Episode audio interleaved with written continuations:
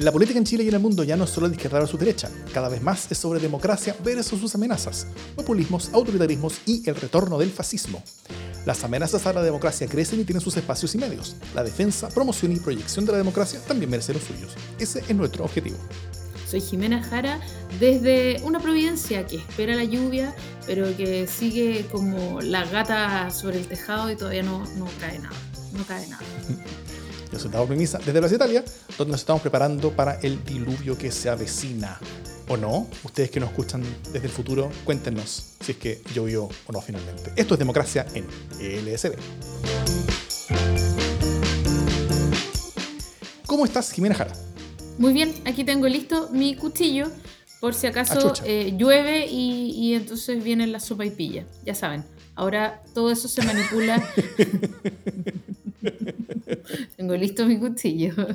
Te puedo prestar uno también, por si acaso tomamos once no, juntos. No, no, no, no.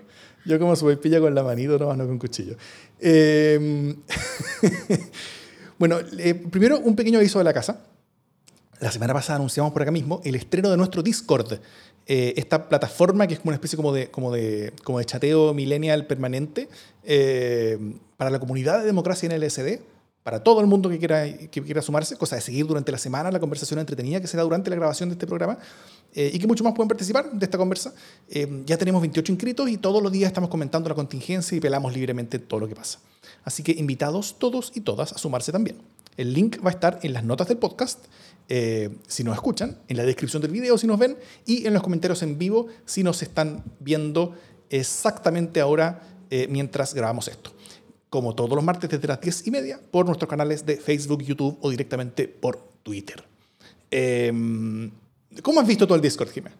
Una cosa que a mí me ha gustado, una cosa que a mí me ha gustado del, Discord es que, em, es que es como un chat extendido, es como tener un grupo de WhatsApp eh, al que uno se conecta cuando quiere, no está obligado, pero además como que de alguna manera proyecta eh, el chat de, Democracia en LCD, que es la comunidad que se da mientras grabamos en vivo, ¿no?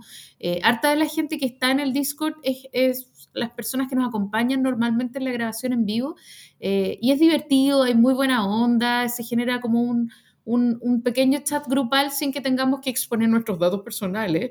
Eh, entonces, eso es una, es una buena cosa. Y hay días en que uno se puede conectar, días en que no se puede conectar, pero es como hacer una, una sala privada. Aquí se me va a caer el carnet nuevamente, pero es como cuando uno hacía una sala de chat en en Ciudad Futura, cuando recién se iniciaron los chats públicos. Bueno, quizás tú no habías nacido, pero en esa época cuando se empezaron a, empezaron a salir estos chats como grupales, uno se metía y, aparecía como un gran timeline eh, en el que todo el mundo hablaba y si tú querías hablar con alguien tenías que como que pincharle a ese alguien y podías también generar una, una sala para hablar con algunos pocos. Mira, les estoy contando la arqueología de, de las redes sociales hablar, wink, wink. Eso. Bueno, y, mientras estamos acá hablando... Eh, Latin Chat, aquí salió, salió la Trini Poble, te viste Ciudad Futura, Latin Chat, todas esas cosas. Latin Chat, mira, son como el IRC, claro, BBS. ¿ah? Em, ya. bueno, este sábado 21 va a ser la consulta ciudadana de Unión Constituyente, eh, que es el último proceso participativo que va a derivar en una candidatura presidencial. Eh, las, primeras, las primarias oficiales ya fueron, hace casi un mes, donde votaron más de 3 millones de personas. Después de varios debates, franja electoral en prime time, con alto rating, donaciones oficiales para las campañas, muchas polémicas entre las candidaturas, tensión y emoción, que derivó en alta participación también. En Unión Constituyente, que se quedó fuera de todo ese proceso, viéndolo desde la tele, no ha habido casi nada de lo anterior, para bien y para mal. Más para mal, yo creo. Em, hubo un debate radial y dos debates por televisión. El último fue el domingo recién pasado y sería eh, entretenido tal vez hacer la previa a esta consulta que, que, se viene. Eh, para el próximo Democracia en el SD ya vamos a hacer el resultado de esta, de, esta consulta. Si es que funcionó o no funcionó, si es que, si es que, si es que fue un desastre, si participó mucha gente, si poca, quién ganó, por supuesto. Eh, así que tal vez hagamos un, análisis de las campañas y de cómo llegan las candidaturas y qué podemos esperar de lo que pase este sábado. Así que si te parece, Jimé, partamos por el debate del domingo. ¿Cómo lo viste tú? Eh, ya, antes de hablar del debate del domingo, quiero decir que todavía queda un debate radial eh, que es este, este miércoles. Em, ah, muy bien. Sí, hay, hay un nuevo debate radial. Pero, si este miércoles en la mañana, entonces como que nadie que no esté, casi nadie que no esté escuchando este podcast va, va, va, a saber eso a tiempo. Mire, si usted está escuchando este miércoles a primera hora, usted apague este podcast, ponga pausa, va a escuchar y luego sigue. Pausa, pausa. Muy bien. eh, y, y, luego sigue escuchando. No, no, no, pero, pero sí. Eh, el, el, básicamente los que más tienen sintonía y los que más se comentan son los televisivos, obviamente, ¿no? Sí. Y ahí eh, es bien interesante lo que pasó entre el primero y el segundo, porque mm. eh, yo tengo la impresión de que eh, en el caso de, de, mm, de, no, no de unidad constituyente, ¿cómo se llama el otro, el otro pacto? Apruebo dignidad, eh, y también de Chile Vamos, eh, como que el primero y el segundo debates eh, profundizaron, tendiendo a profundizar una tendencia, ¿no? O sea, lo hizo bien Sichel, lo volvió a hacer bien Sichel en un lado con más o menos, y, y, en el otro lado a mí me pareció que, que Boric estuvo bastante bien en los dos debates televisivos. Sí, sí. Eh, en este caso, eh, de alguna manera hay, hay, alguna disparidad, ¿no? O sea, como, eh, bueno, Maldonado estuvo, estuvo plano en los dos debates, pero bien, o sea, como jugándosela en la idea también que es el que, el que más puede arriesgar porque es el que menos posibilidades tiene. Entonces, cada cierto rato sale con un una broma, estuvo menos llorón, eso sí, en el debate del domingo pasado. Eh, salió menos veces con eso que estuve solo en el CERVEL, me dejaron plantado, sí. como, que, como que no le gustó que, que mala imagen le dijera mal plantado. Entonces como que se sacó, se, se sacudió esa, esa idea y tengo la impresión de que Paula Narváez mejoró muchísimo entre el primer debate y el segundo debate. Eh, sí, de hecho, eh, estuvo, estuvo bastante más sólida en este segundo debate. Fue, creo yo, la que tuvo un mejor despliegue. Eh, pudo hacer docencia sobre su programa, pero sobre todo tuvo una actitud distinta, creo yo. Mm. tuvo un aplomo distinto, fue rápida para responder la, las preguntas, estuvo menos tensa, la primera vez estuvo muy tensa, muy rígida, de rostro incluso, y ahora estuvo como con, un, con una pachorra, con un despliegue que yo creo que le sienta bien. Eh, y al contrario, me parece que eh, Yasna Proboste, que la primera vez estuvo muy, muy dicharachera, muy, muy tirando bromas, muy como dueña del debate, el meme que circula, ese mi réplica, pongámosle, eh, que fue, de alguna manera tuvo eh, algunos contratiempos y eh, en este último debate no tuvo, no tuvo ese mismo despliegue, eh, tuvo algunas dificultades, sobre todo al principio, ¿no? La, en, sí. en, las conversaciones con, con las periodistas. llegó también un poco tarde, entonces venía yo creo en un, en un mal pie. Y fue mejorando a lo largo del debate, pero de todas maneras tuvo un, desempeño bastante más débil que la, que la primera vez. No sé cómo lo viste tú. Sí, estoy de acuerdo. Eh, creo que, que, que Pablo Narváez estuvo mucho mejor que en el primer debate. Eso, eso tanto habla de que en el segundo debate estuvo bien, pero también habla de que en el primer debate estuvo bien pobre. Entonces, eh, el, mostrar una mejoría creo, creo que era fácil. Eh, a mí me gustó mucho Maldonado del, de este segundo debate. De hecho, mucho. Creo que, creo que, que, que, que, si uno eh, analiza así como la respuesta desde la perspectiva de quien las respondió mejor, con más seguridad, mostrando mayor liderazgo, mostrando eh, eh, pueden transmitir de mejor manera las virtudes que supuestamente hacen eh, a, un, a, un, a, una posible buena presidencia, eh, creo que Maldonado fue incluso el mejor de este debate. Ahora, por supuesto, Maldonado no es como parte de, la, de, de, quienes supuestamente están compitiendo por ganar la primaria, entonces uno, uno, uno tiende a ver más bien los desempeños de, la, de las candidatas más que la de Maldonado, pero, pero a mí me gustó bastante Maldonado. Eh, Yasna Proboste creo que estuvo muy regular. El primer tercio, sobre todo con Andrea Aristegui, la, la periodista, fue yo creo que re malo para pa Proboste.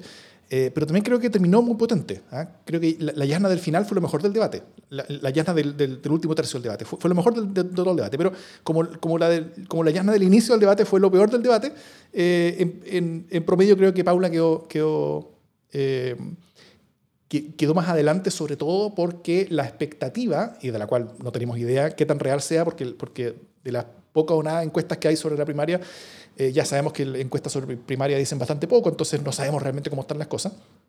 Y también va, a depender mucho de la capacidad de movilización y quién vaya a votar. Entonces, eh, pero, pero, pero si, si, la competencia es entre ellas dos y si supuestamente eh, Yasna Proboste debería estar más o menos adelante, que será la perspectiva, eh, este segundo debate fue bueno para Pablo Narváez en el sentido de que al mostrar un desempeño mejor que Yasna Proboste, hace que el debate genere un cambio, ¿no es cierto? El primer debate creo que fue, que fue más o menos bastante seguro para, para Yasna Proboste, donde ella mantuvo eh, al menos el liderazgo aparente, eh, pero el, el, segundo eh, sí pudo haber generado un cambio. O sea, y en eso fue parecido, por ejemplo, a los debates anteriores donde, donde a Boric le consistentemente mejor que a, que, que Hadwe, siento que se supone que a Hadwe le mejor que a Boric en las encuestas. Y bueno, vimos el resultado. Todo esto yo creo que alimenta este, este ambiente ¿ah? eh, de que Paula va para arriba y ya no va para abajo. Eh, ambiente que creo que, que, que, es bien voluntaristamente construido desde redes sociales y cosas así. Eh, el, el, el, medio exante este también intenta hacerlo con, con un puerto de notas reciente, porque las encuestas dicen otra cosa. O sea, las la encuestas, por ejemplo, no encuestas sobre la primaria, pero encuestas como sobre la primera vuelta, donde miden tanto a Yasna Proboste como a Pablo Narváez y a Maldonado, muestran a, Yasna Proboste que efectivamente está perdiendo un poquito su posición, ha, perdido un par de puntos en promedio en, las encuestas, mientras Pablo Narváez se mantiene más o menos constante en su, estando en el, en el, en el margen de error del cero, digamos. Eh, así que... Así que bueno, la, evidencia no dice claramente eso de que, de que una vaya para arriba y la otra para abajo. Sí dice que una va un poquito para abajo mientras la otra se mantiene sin aparecer todavía. Eh, pero ahora ya hay, hay, hay, al menos algo de evidencia. O sea, se vio un debate donde efectivamente hubo, hubo diferencia de, eh, de, de, resultados.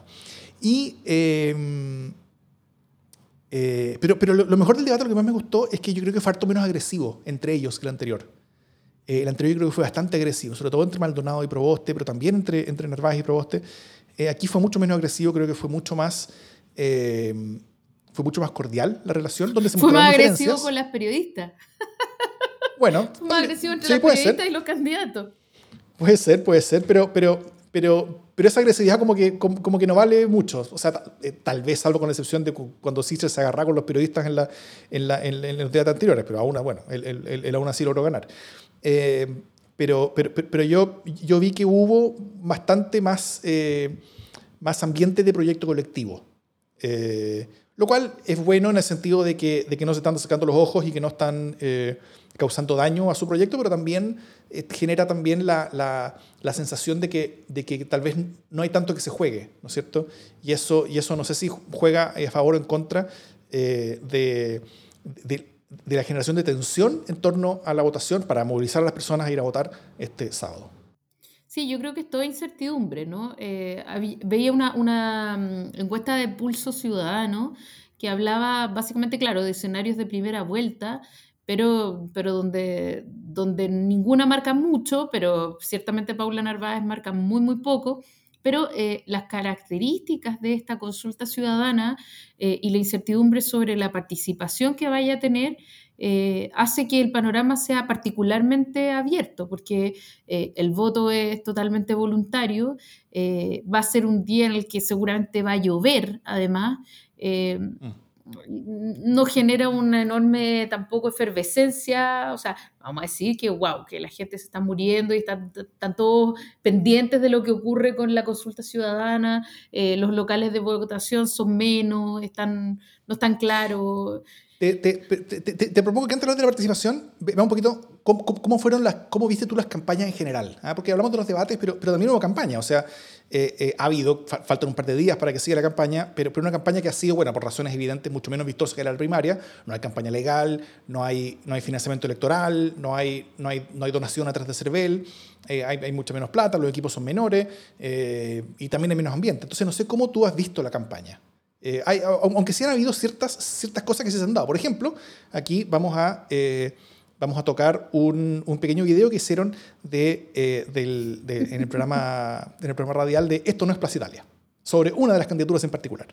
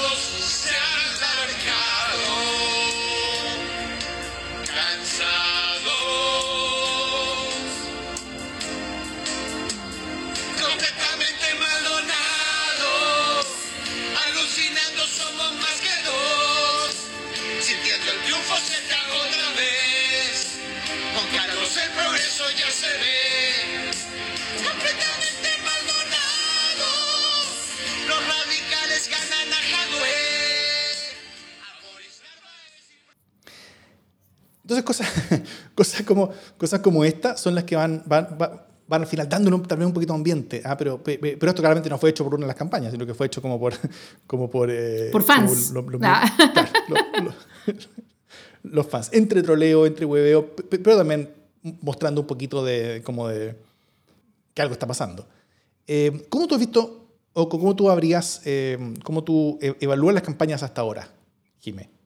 Mira, lo primero que quiero decir es que parece que desde que estaban extra jóvenes, Marcelo Comparini no ha cambiado su repertorio porque eh, completamente enamorado era la misma canción que cantaban la, la Claudia Conserva con Felipito Camiroaga durante los años en que estaba ahí Marcelo Comparini, así que yo creo que se aprendió por esos años el, el completamente enamorado y no lo cambió nunca más. Eh, pero más allá de eso, sí, claro, el despliegue ha sido mucho menos eh, vistoso que el de otras campañas, hay menos plata. eh, y, bueno, también, eh, o sea, ha habido algún nivel de despliegue como de hacer un spot. Yo no he visto el spot de, de Maldonado, la verdad. ahí he fallado. Pero, pero sí he visto lo- los despliegues de las dos candidatas presentándose y creo que, que, no hay nada muy, muy rupturista. O sea, aquí no está el árbol de Boric en ninguno de los dos casos. No me parece particularmente llamativa la campaña, como más bien en el ámbito de lo correcto, ¿no? Eh, del tratar de darse un poco más a conocer, eh, mucha articulación dentro de los partidos, y bueno, está bien, es una consulta ciudadana en la que yo creo que básicamente van a votar los partidos, así que no sé cómo ha sido, yo que soy militante, claro, lo veo pasar todo y tengo la sensación de que estoy así en full campaña, eh, pero esa no, no es la realidad, ¿cachai? O sea, como que todo el día me llegan cosas de campaña, pero, pero me imagino que la mayoría de la gente no se entera y de hecho cuando uno habla con gente normal, digamos, que no está metida como uno de cabeza en estas cosas, eh, es como, ay, ¿verdad que hay, hay elecciones? Uy, ¿verdad que hay consultas? ¿Y quiénes votan? No, así mal. La gente muy desconectada. Yo creo que eso augura total desierto. Mm. Sí, to- to- estoy de acuerdo. Las campañas no, no, no, no han sido muy visibles, pero, pero, pero, pero se, se han, se han ido avanzando también con, a través de ciertas señales, ¿no? Eh, por ejemplo, la, este, tuvo la, la polémica del voto en contra de una diputada de C, en, en- un voto procedimental sobre la despenalización del aborto, eh, pero dudo que haya calado mucho más allá de Twitter cosas, co- que, que- que- cosas, cosas o, o- o polémicas como esa. Eh, está toda esta tensión sobre la construcción del programa de Yasna Proboste. Finalmente entregó Yasna Proboste su programa el, el, el- día domingo. Eh, está grande, creo que es bueno, es correcto. Creo que los programas tanto de Proboste como Narváez eh, son, son bastante potentes y, bien hechos. Hay muy, hay muy buenos equipos, hay muy buenos cuadros ahí detrás. eh, que están demostrando, creo que, una, una buena diferencia con respecto a, la- a la- a las, a las alternativas que eh, que hay en otras partes. Eh, y creo que las campañas se han dado más, eh, más bien en eso, como, como más bien en torno a, a quienes apoyan a las candidaturas, ¿no es cierto? Pablo Narváez apoyándose mucho en la gente de Nuevo Trato, del Partido Liberal en general, o sea, como, como mostrarse como, como co- junto con la parte más fresca de, de- de lo que pasa por ahí, y Yasna Proboste con, con- con- más bien con, con cuerpos mucho más ciudadanos, ¿no es cierto? Eh, Macarena Lobos ha tenido un rol ba- bastante relevante. E- Ella, ella es, un, es un cuadro técnico eh, fundamental de la nueva mayoría de la concertación. Eh, es, una persona muy preparada. Eh, Marcelo Mena también, eh, que es un personaje también, Marcelo Mena. Y, eh, y, y en todo eso creo que, que, se ha dado esta, esta, esta, como competencia de figuras, ¿ah? como quién me apoya a mí, quién te, quién, quién- te apoya a ti. Y, y- y en eso creo que la campaña se ha- ha mostrado al menos algo de movimiento. Sí, es como un... Tú decís que, que se da en torno al name dropping. Porque, claro, Paula Narváez tiene a Claro. Daniel Hochman, tiene un equipo económico súper amplio. eh, Súper bueno, sí. y, y muy, muy preparado. Además, bien heterogéneo, ¿cachai? No, no es un equipo solamente en el que haya pura gente que piensa igual. Entonces, eso también es bien interesante. Pero fíjate que una cuestión que te quiero comentar es que, eh, y probablemente por el momento político que se vive, los partidos políticos han estado particularmente fuera de las campañas políticas. Eh, Bastante. y eso no, ocu- o sea, como, bueno, pasa obviamente en unidad constituyente, ¿no? Que, que, eh, digamos, la, la estructura del Partido Socialista no está participando full de la campaña de la candidata socialista y de la misma manera, eh, Yasna Proboste está desarrollando una campaña que está bastante fuera de la vista y de la, y de la mm, interlocución incluso con, con la DC, ¿no? Eh, no, no sé, Aunque por razones distintas, hay que, hay que aclararlo. ¿cómo, cómo? Qui- Quizás por razones distintas. Ah, quizás por razones distintas, sí puede ser. Pero El Partido Socialista hay un poquito más de división en torno a su candidata. sí, yo no estoy tan segura de que la DC esté tan, tampoco tan unida, ¿no? Eh, como que tengo la sensación de que están más calladas. pero, pero, Sí, pero hay, sí, o sea, están, Está más ausente. también fuera, ¿no? Y en el fondo lo que ha pasado esta vez es que los candidatos, las candidatas también han como que han sacado del mapa eh, y no solo del mapa foto, sino que del mapa comando y funcionamiento a los partidos políticos. Eh, y si esto pasa en unidad constituyente, también pasó eh, en los partidos que fueron a primarias legales, ¿no? Leía, fíjate, un, un informe de por qué perdió Daniel Jaude, eh, que es como un post-mortem público, un puro sufrimiento a estas alturas, eh, en el que básicamente Telier le pasa la cuenta a Daniel Jaude por no incluirlos, ¿cachai? Eh, lo cual demuestra que efectivamente estuvieron bien exiliados también. ¿Y para qué decir lo que pasó con Lavín eh, y la UDI? Que la UDI dejó solo a Lavín. y fue como, ya, ya, haga usted lo que quiera, pero, pero se operó de Lavín. Ni hablar lo que le pasó a, a Desbordes con RN. O sea, eh, esta- este ha sido el baile. Han sido como emprendimientos de los candidatos con ciertos grupos de apoyo, pero que no necesariamente son sus propios partidos políticos, lo cual es una particularidad bien grande de estas elecciones eh, y de estas primarias. Así que no sé cómo va a seguir este cuento y qué va a pasar finalmente después, si se van a sumar del todo los partidos políticos o no. ¿Cachai? Claro. Bueno, el, el- el- el- símbolo tal vez de todo eso es Sichel, del cual vamos a conversar más en la segunda parte. Eh, pero, pero tal vez la última pregunta que, que- tenemos hasta eh, so- sobre esto es que eh, es sobre la participación, ¿no es cierto? Como, como recordé al principio, las primarias tuvieron más de 3.000, o sea, más de 3 millones de votantes. Solo Boric sacó cerca de un millón de votos. Eh, inicialmente se aspiraba en- en- para, para la consulta ciudadana, como bien se soñaba con una participación cercana al millón, ¿no es cierto? Eh, luego se aspiraba como a 300.000. Ahora están viendo la cifra de 100.000, como la que no hay que traspasar para abajo. Eh, y, y- y est- están bajando bastante la expectativa. ¿Es, ¿Es sintomático de que se espera algo complejo? ¿Dices tú? Yo creo que, que no hay eh, efervescencia. Estas elecciones son fome, esta es una consulta fome, eh, que solo hace vibrar probablemente a las huestes mu- mucho más locales, ¿no? A los votantes históricos de eh, lo que hoy día se llama unidad constituyente, pero que antes se llamó nueva mayoría y antes se llamó concertación. Eh, y por lo tanto, y además como no, es algo que ocurre al mismo tiempo, cuesta generar este ambiente como de fiestas de la democracia. Como una consulta, entonces es, es un poco aburrido, eh, un poco que llueve, eh, y, entonces no estoy segura de que efectivamente vaya a haber mucha participación y yo creo que lo- los partidos están un poco poniéndose el parche antes de la herida. eh, poniendo la vara bien baja para no poder decir después que eso pierde legitimidad, ¿no? Eh, y yo creo que es importante también que nos planteemos qué pasa si en vez de ser 100.000 son 50.000. Eh, ¿Pierden legitimidad estas elecciones porque en las primarias, eh, slash, eh, consulta ciudadana, votó menos gente que en las primarias de, eh, legales? Eh, Mm. Es es una pregunta que queda abierta, ¿cachai? En, en cualquier caso, va, va- va a votar más gente que en la, que en la primaria de la lista del pueblo. Sin duda, sin duda. Eh, eh, que por lo menos que en la primera primaria, entre comillas, ¿no? Sí. de la lista del pueblo, ¿no? Donde casi triunfa la abstención. Pero, eh, pero claro, o sea, tampoco, tampoco está muy, muy alta la, la vara ahí. Y bueno, Sí. Es lo que hay. O sea, también sería un poco triste que votara en total en la consulta ciudadana de eh, unidad constituyente menos gente que la que votó en las primarias de la DC, ponte tú. Eso sería como chuta. Claro, claro. Se- se- se- Sería trágico. Ahí fueron como 15.000 personas, creo, claro. Eh, sí.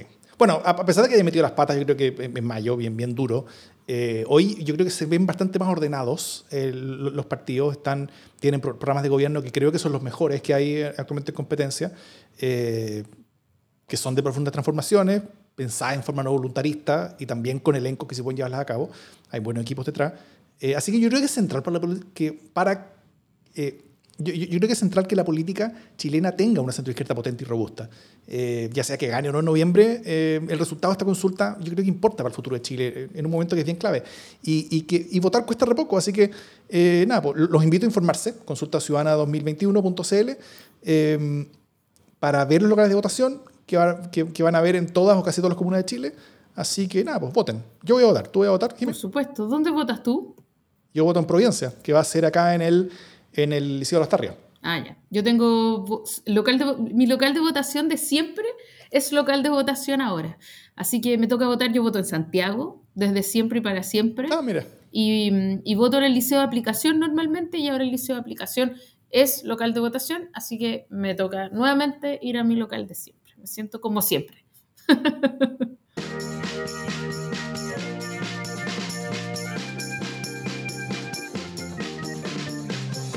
Y mientras eh, Unidad Constituyente decide su suerte y, eh, Boric está un poco silencioso quizás, que probablemente planificando esta nueva etapa de, su campaña, eh, Sichel va pero a toda máquina, eh, le está levantando gente al gobierno, eh, este día que estamos grabando le levantó a Piñera, Sebastián le levantó a Sebastián la subsecretaria de Interior, eh, Catherine Martorell, pero más importante que eso, viene trabajando hace rato eh, en varios sentidos en, en- en paralelo, ¿no? Viene trabajando un relato, eh, viene trabajando una lista parlamentaria eh, y, y ha estado totalmente desplegado, o sea, ya está, él está en régimen, como diría uno, con su, con su candidatura. La cuestión va avanzando, la derecha en general ya se cuadró detrás de él, eh, y están ahora negociando, tienen bastante avanzado, entiendo, por lo menos por lo que dice la prensa,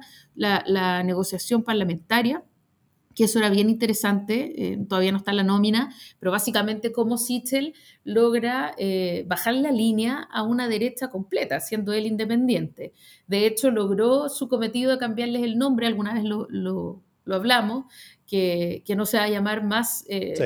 Vamos Chile ni Vamos por Chile, sino que al parecer se, se va a llamar algo así como Chile puede más, ¿sí? Como puede más, así Claro. con, con un signo más, eh, que, que debería ser el nombre del pacto parlamentario eh, que contempla a Chile Vamos más Sichel.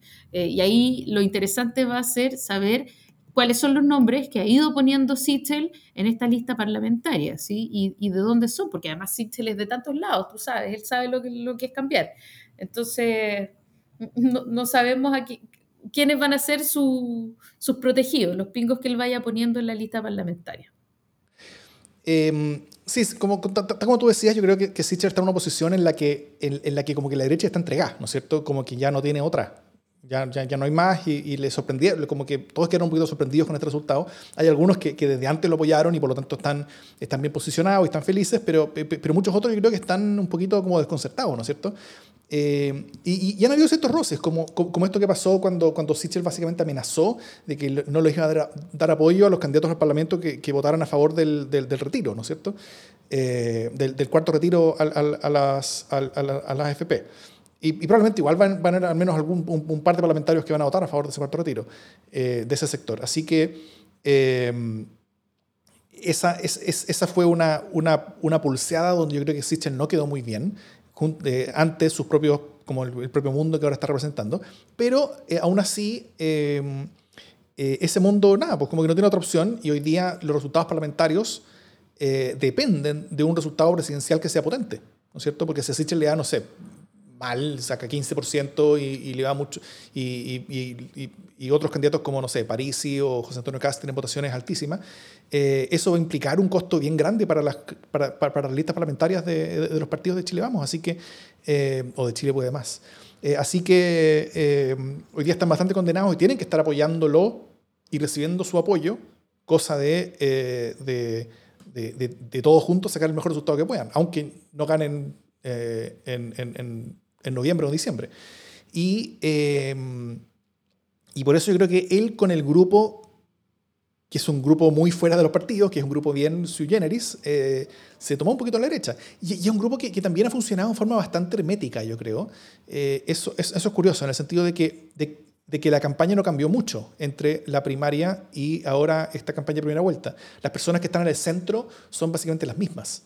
Eh, como, que, como que no se incluyeron los liderazgos de partidos, no se incluyó un gran generalísimo de, de, que venga de afuera, ni, ni, ni, grandes liderazgos partidarios como, como, como, para mostrar cuáles son las fuerzas que se suman después de la primaria. Eso no se ha dado. Tal vez la, la, la primera señal en ese sentido es justamente eh, la ex subsecretaria Martorell que, que, que, se une ahora, pero, pero, pero incluso esa señal es un poquito compleja, yo creo, también para el mismo Sichel, porque, porque si, si, el, si Sichel tenía una debilidad, claramente no era de los partidos de la derecha, él viene de afuera, de otros partidos viene, eh, pero... De caleta pero de otros sí partidos. Es, de caleta de otros partidos, pero él sí es exministro del gobierno con menor aprobación de la historia de Chile, ¿no es cierto? Eh, eh, y, y, escoger como vocera de la campaña a una ex subsecretaria que viene saliendo del mismo gobierno es como aumentar la relación emocional y, y, y, la relación como, como simbólica entre la candidatura de Sichel, entre el personaje Sebastián Sichel y el personaje Sebastián Piñera. O sea, como que cada vez Sebastián es más Sebastián.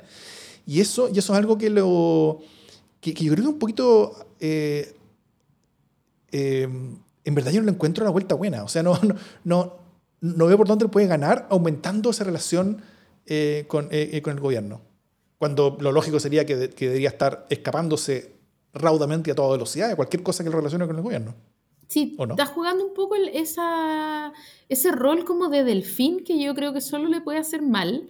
Eh, pero se está llevando hasta ahora rostros como el de Catherine Martorell, que es un rostro que, pese a todo, se mantiene con cierta frescura, ¿no?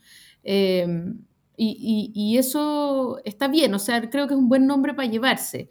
Eh, vamos a ver cómo, cómo funciona eso después.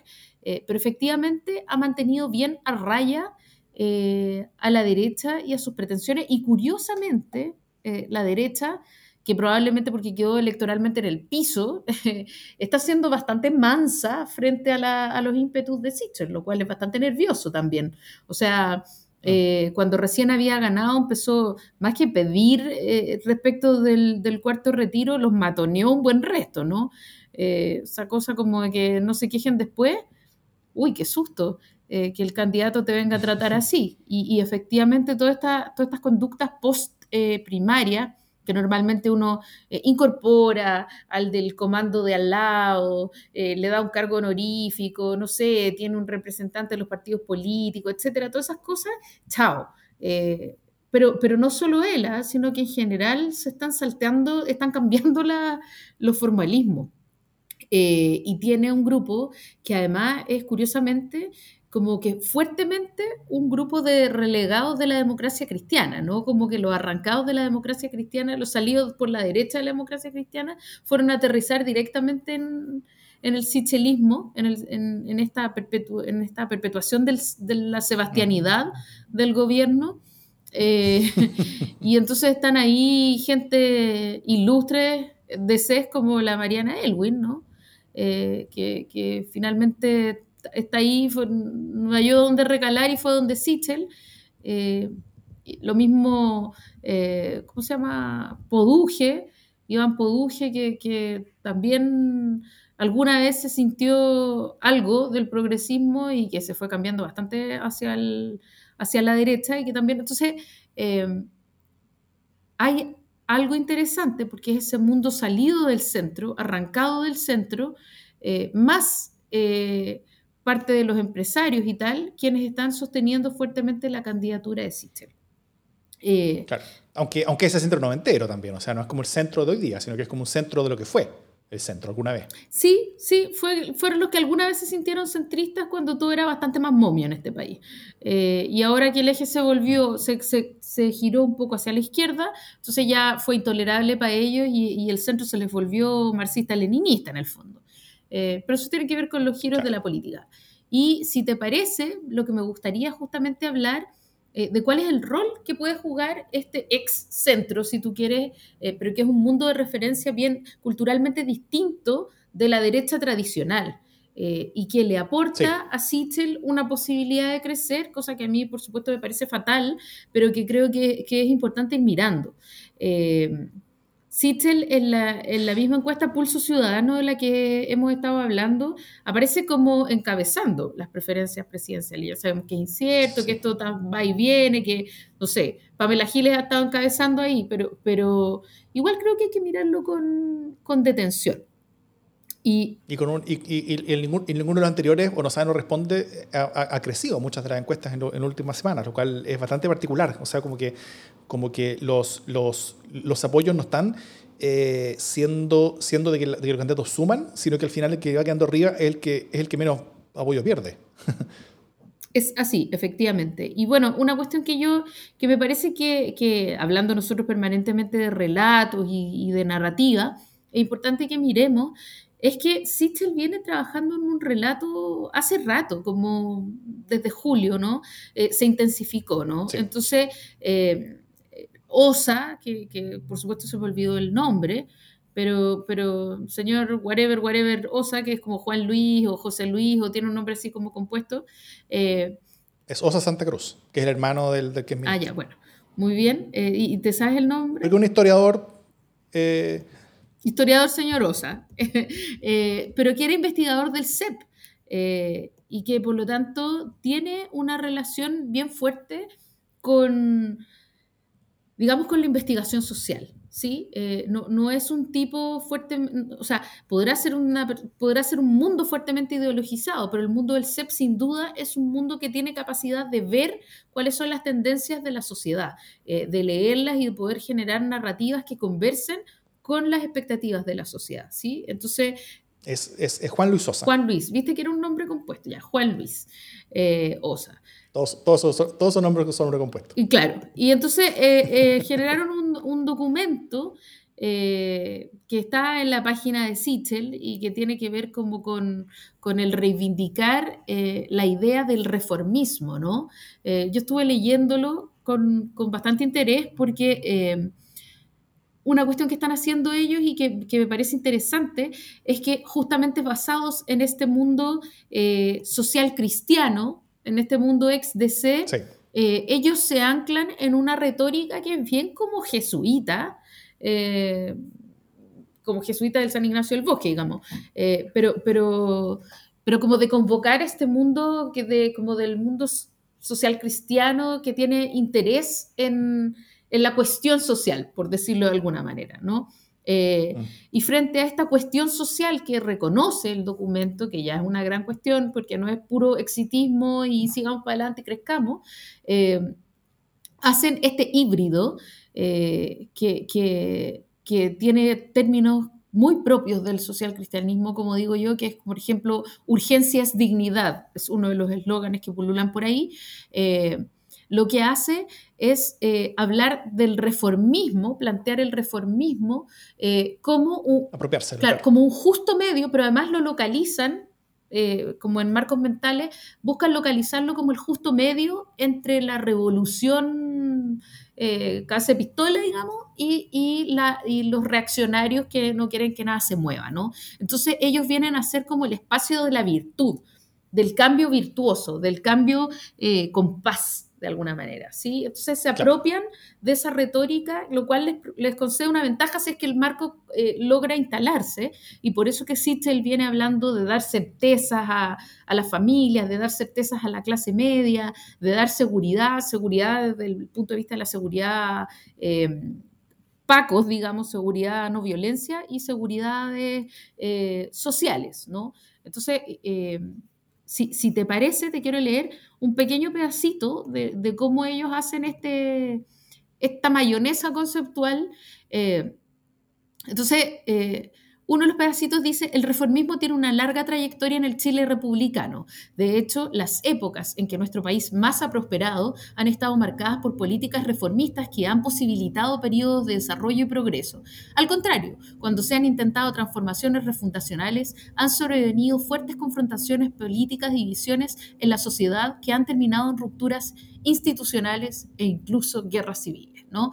¿Quién podría estar en, desacuerdo con una cosa tan juiciosa como decir que cuando, que cuando se logra el justo medio entre la necesidad de cambiar eh, y, la voluntad de no cambiar nada, eh, es mejor que cuando no se logra ese justo medio y entonces la gente se agarra las mechas. O sea, eh, sí, es mejor llegar a acuerdos que pelear, sin duda.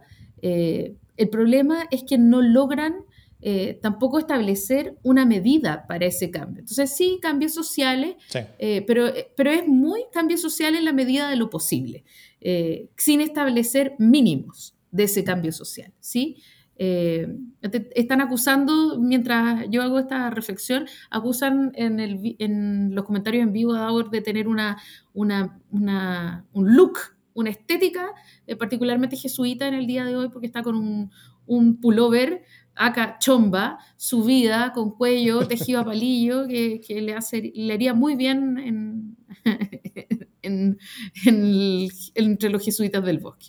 ¿Hay algo que quieras declarar? Es que sabía, claro, es que, sabía muy bien de que íbamos a hablar de esto, entonces es un, es un vengo, vengo caracterizado. Eh, soy como, como, como una especie como de como corpóreo de la del, del relato de Sichel. Eh, a ver, primero creo que es importante decir que, eh, que hay una disonancia entre cuál es el, el discurso que intentan posicionarse, donde, donde- creo que es correcto intentar buscarse la reforma que está entre, la, en- entre el conservadurismo el status quo y, y la, y, la, y- la revolución, pero para lograrlo se están, eh, se están apoyando de figuras de este como centro noventero, como Mariana Elwin, Silvia Izaguirre, eh, eh, eh, eh, como señales así, eh, que, que- que- no están relacionadas realmente con la reforma. ¿no es cierto? Ellas están relacionadas con ciertas formas de conservadurismo al final, con ciertas formas de movilidad. Eh, ninguna de ellas ha, ha- ha liderado grandes reformas, ninguna de ellas ha hecho grandes cambios, ninguna de ellas empuja grandes cambios, sino que, sino que todo el discurso del, del- del centro que Sichel está usando para construirse a sí mismo como figura de centro, eh, o de ese ex centro que, que, que, que Sichel usa, eh, siempre ha sido, ha, ha sido más bien como de, como de contención. Y la contención no es reforma, son cosas distintas. La contención es bajar la velocidad de la reforma. La reforma es, es, es, es hacer cambios profundos, pero hacerlos bien, hacerlos en serio, eh, eh, en- entender que no se puede hacer todo al tiro, sino que, que- hay que hacer las cosas eh, en, forma escalonada probablemente, entendiendo los escenarios, entendiendo los costos. Pero, pero, pero el trabajo de contención yo creo que es distinto.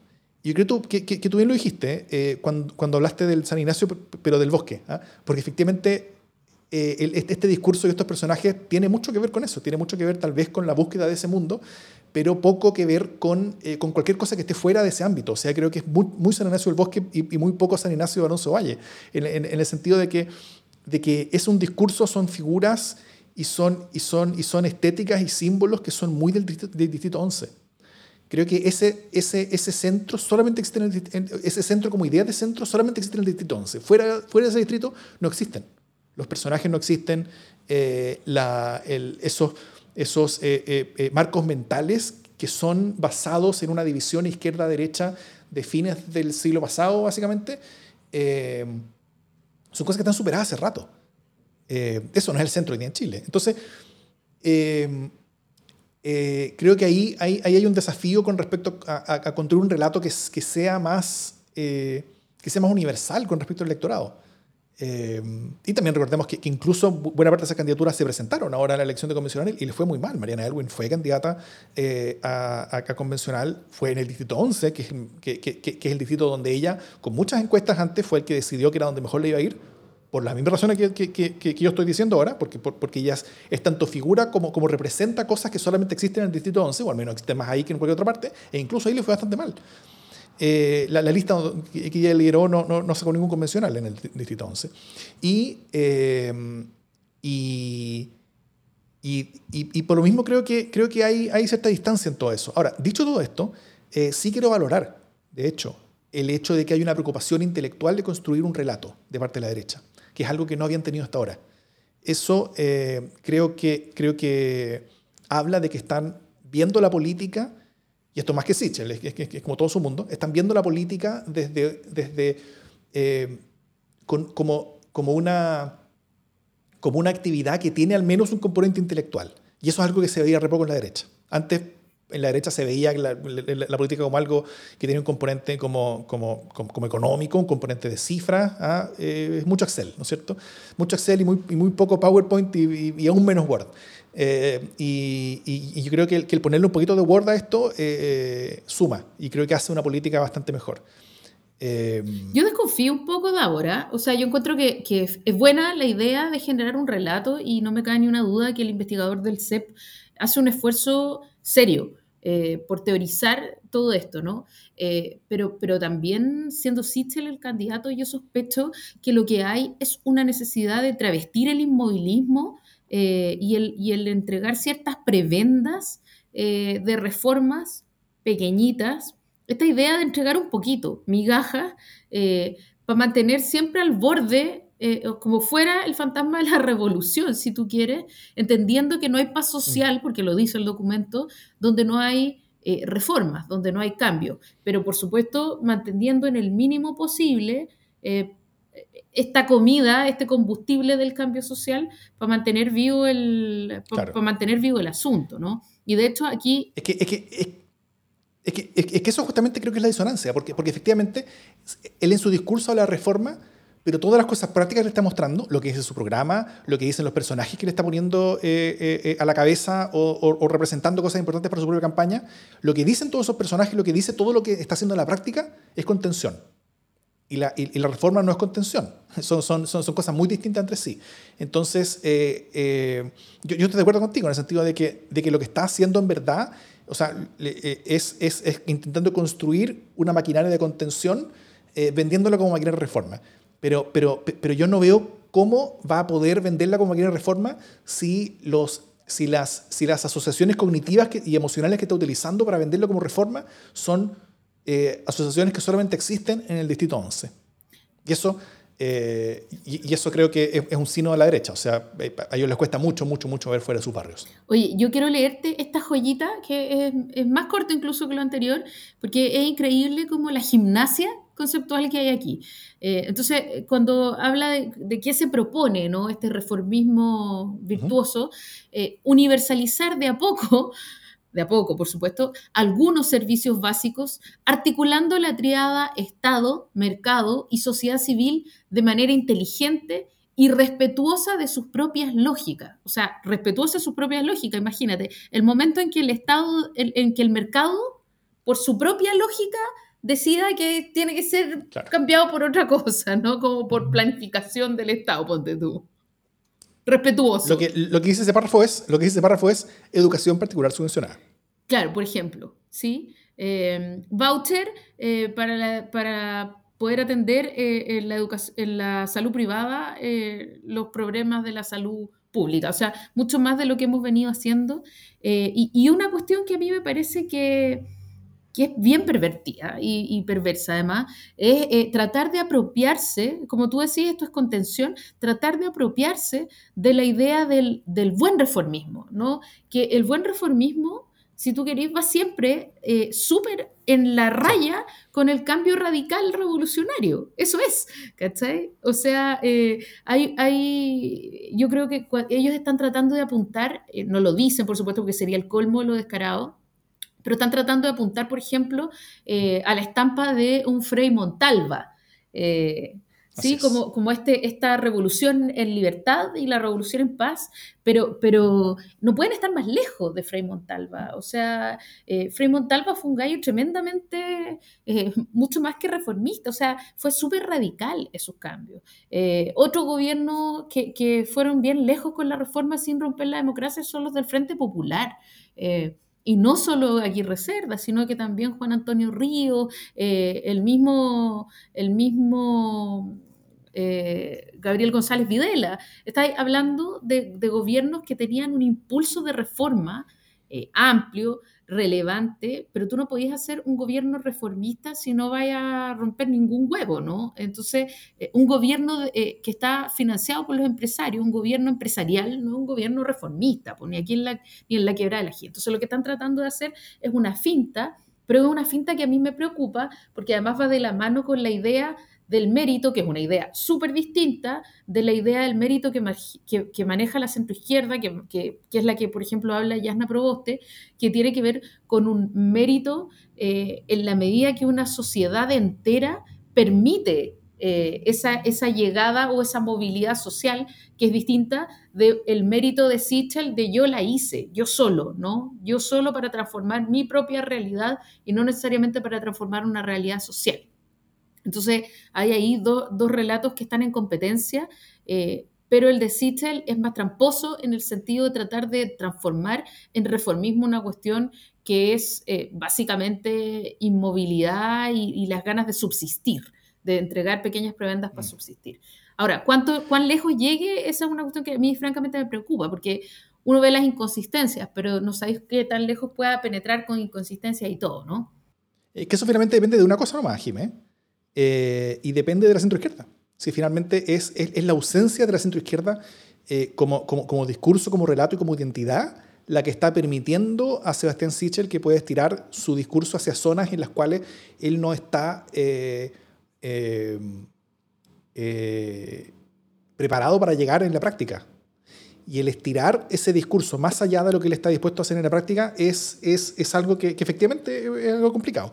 Em, pero, pero él lo puede hacer, porque no existe un discurso reformista en Chile mientras no haya una centroizquierda robusta.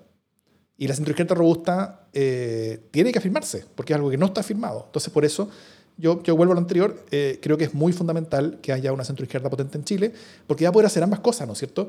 Va a poder eh, em, quitarle a la derecha el monopolio o la posibilidad de monopolio de cualquier cosa que no sea revolución, tal como va a poder quitarle a la izquierda el monopolio de cualquier cosa que no sea eh, status quo.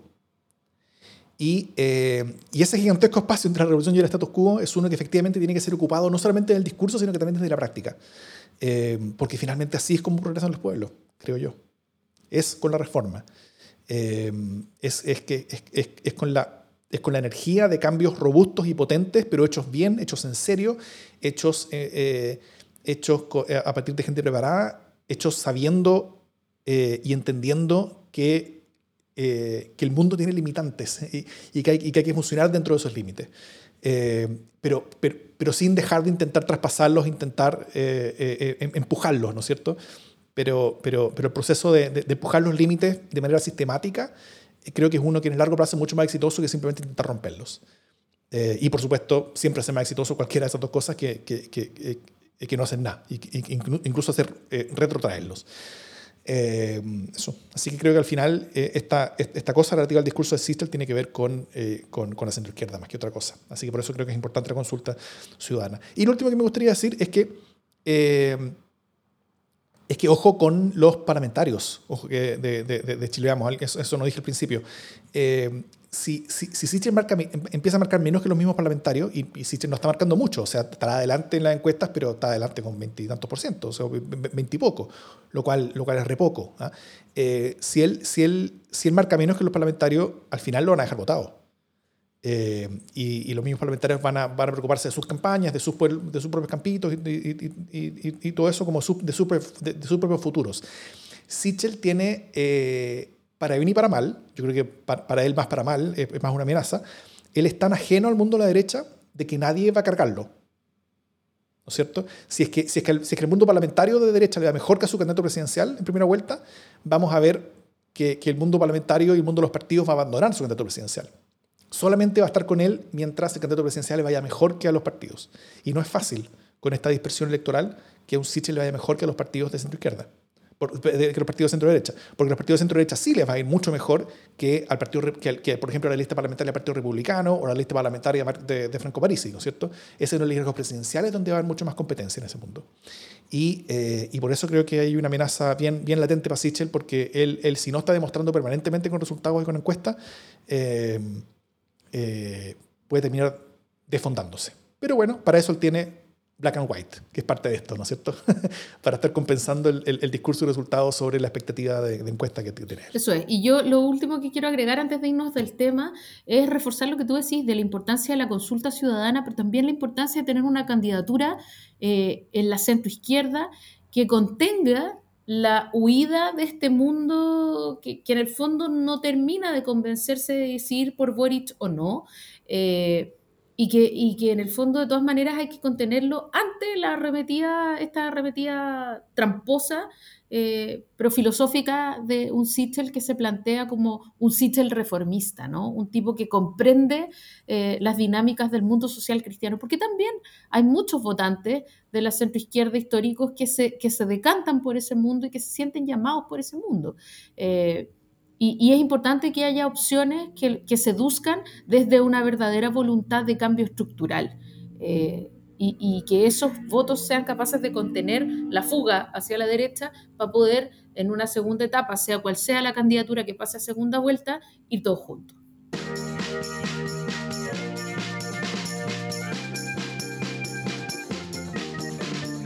Las buenas noticias.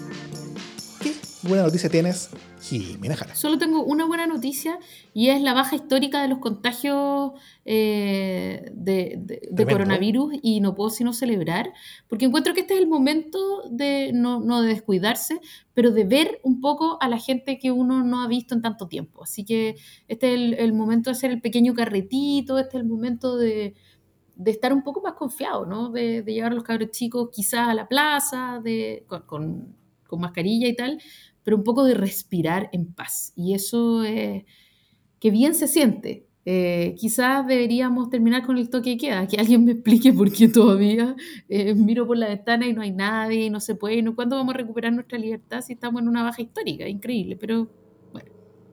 Sí, es, es, es, raro. Aunque deberíamos pronto llegar al menos a Santiago, porque algunas regiones creo que ya están eh, en, en, niveles donde se supone que el, que el, toque de queda pasa, pasa a medianoche, lo cual es algo, no sé. Pero, pero sí, te acuerdo contigo. El toque de queda tiene muy poco nunca tiene mucho sentido y, y, y ahora lo ha tenido menos. Y sigue tu, serie tu recomendación. De hecho, todavía estoy eh, eh, sobreviviendo las secuelas de mi fin de semana. ¡Ah! Oye, quiero decir, eh, antes de que digas tu, tu, buena noticia, es que inmediatamente eh, empezaron a sucederse en nuestro chat en vivo eh, las invitaciones para una, para una junta LSD. Yo creo que podríamos empezar a pensar en una junta en vivo, ¿no? Como con un, con un aforo limitado, con etcétera. Pero encuentro en un lugar abierto, quizás, sí. Pero encuentro que, que toca. La cita. ¿no? Toca. ¿Ah? Un, ya, un, pero un, ¿por qué? pero porque, no es malo. Pero ¿por qué una placita, no? Un café, un... Ah, pero no nos podemos sentar todos juntos en una misma mesa. Nos podemos sentar solo sí, en mesas de a cuatro. Qué aburridez. Qué aburridez. Ya, bueno, eh, ahí, ahí, vemos cómo lo solucionamos, pero creo que se viene un, una junta presencial. Eso. Mi buena noticia eh, son dos en verdad. Que, en las últimas horas en la convención se han dado varias cosas potentes, yo creo. Primero, esta polémica que comenzó con intentar excluir a Jorge Arancibia a los testimonios que recibe la Comisión de Derechos Humanos a la que pertenece, eh, se desenvolvió con una discusión a, corazón bien abierto y súper honesta entre los convencionales, tras la que pudieron llegar a un acuerdo donde todos quedaron relativamente satisfechos. Y eso creo que es bien potente, ¿eh? porque logra convertir lo que era una agria polémica en una oportunidad de diálogo y acuerdo. Eh, demostrando, yo creo, para mí, ¿para qué está la convención? Creo que está demostrando bastante bien eso. Eh, y, y, y, el convencional Patricio Fernández lo dijo bien, que cada uno de los elementos que se enarbola como un escándalo termina en una solución sensata. Eh, y, y, creo que eso, que eso es bien demostrativo también con respecto a cosas buenas que han pasado. Y lo segundo es que hoy día mismo, hoy día martes, eh, un grupo de 15 convencionales de Vamos por Chile, o 15, un, un, poquito más, un poquito menos por ahí, principalmente RN y Evópolis independientes, ni un UDI, eso sí, tampoco republicano, escribió una carta abierta a los, a los representantes de los pueblos originarios, reconociendo las enormes injusticias que Chile en general ha hecho con ellos, de lo poco que se lo ha comprendido, reconociendo también que existe una deuda histórica con ellos y declarando la intención de llegar a acuerdos, de escucharse mejor y reparar juntos esa deuda. Y esto creo que es aún más potente, porque en varios niveles. Primero, es un reconocimiento bastante inédito desde un mundo que no había reconocido nada en ese, en ese aspecto. O sea, ni siquiera reconocía a los pueblos originarios como, tal, como tales, ¿no es cierto? Eh, y también es, yo creo que es una nueva señal que al menos el sector dialogante de la derecha sí va a poder diferenciarse de manera bien sustancial, en, al menos en algunas cosas del sector más duro, eh, que solamente parece querer hacer polémicas y, y, y apostarlo todo al voto rechazo del, del plebiscito de salida.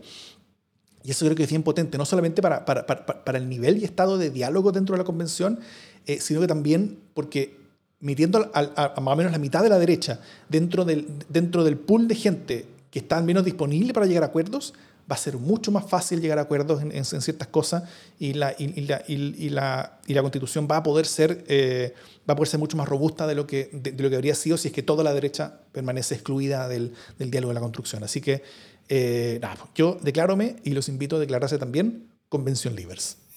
Livers. ya, muy bien. Dicho eso, esto es democracia en LSD.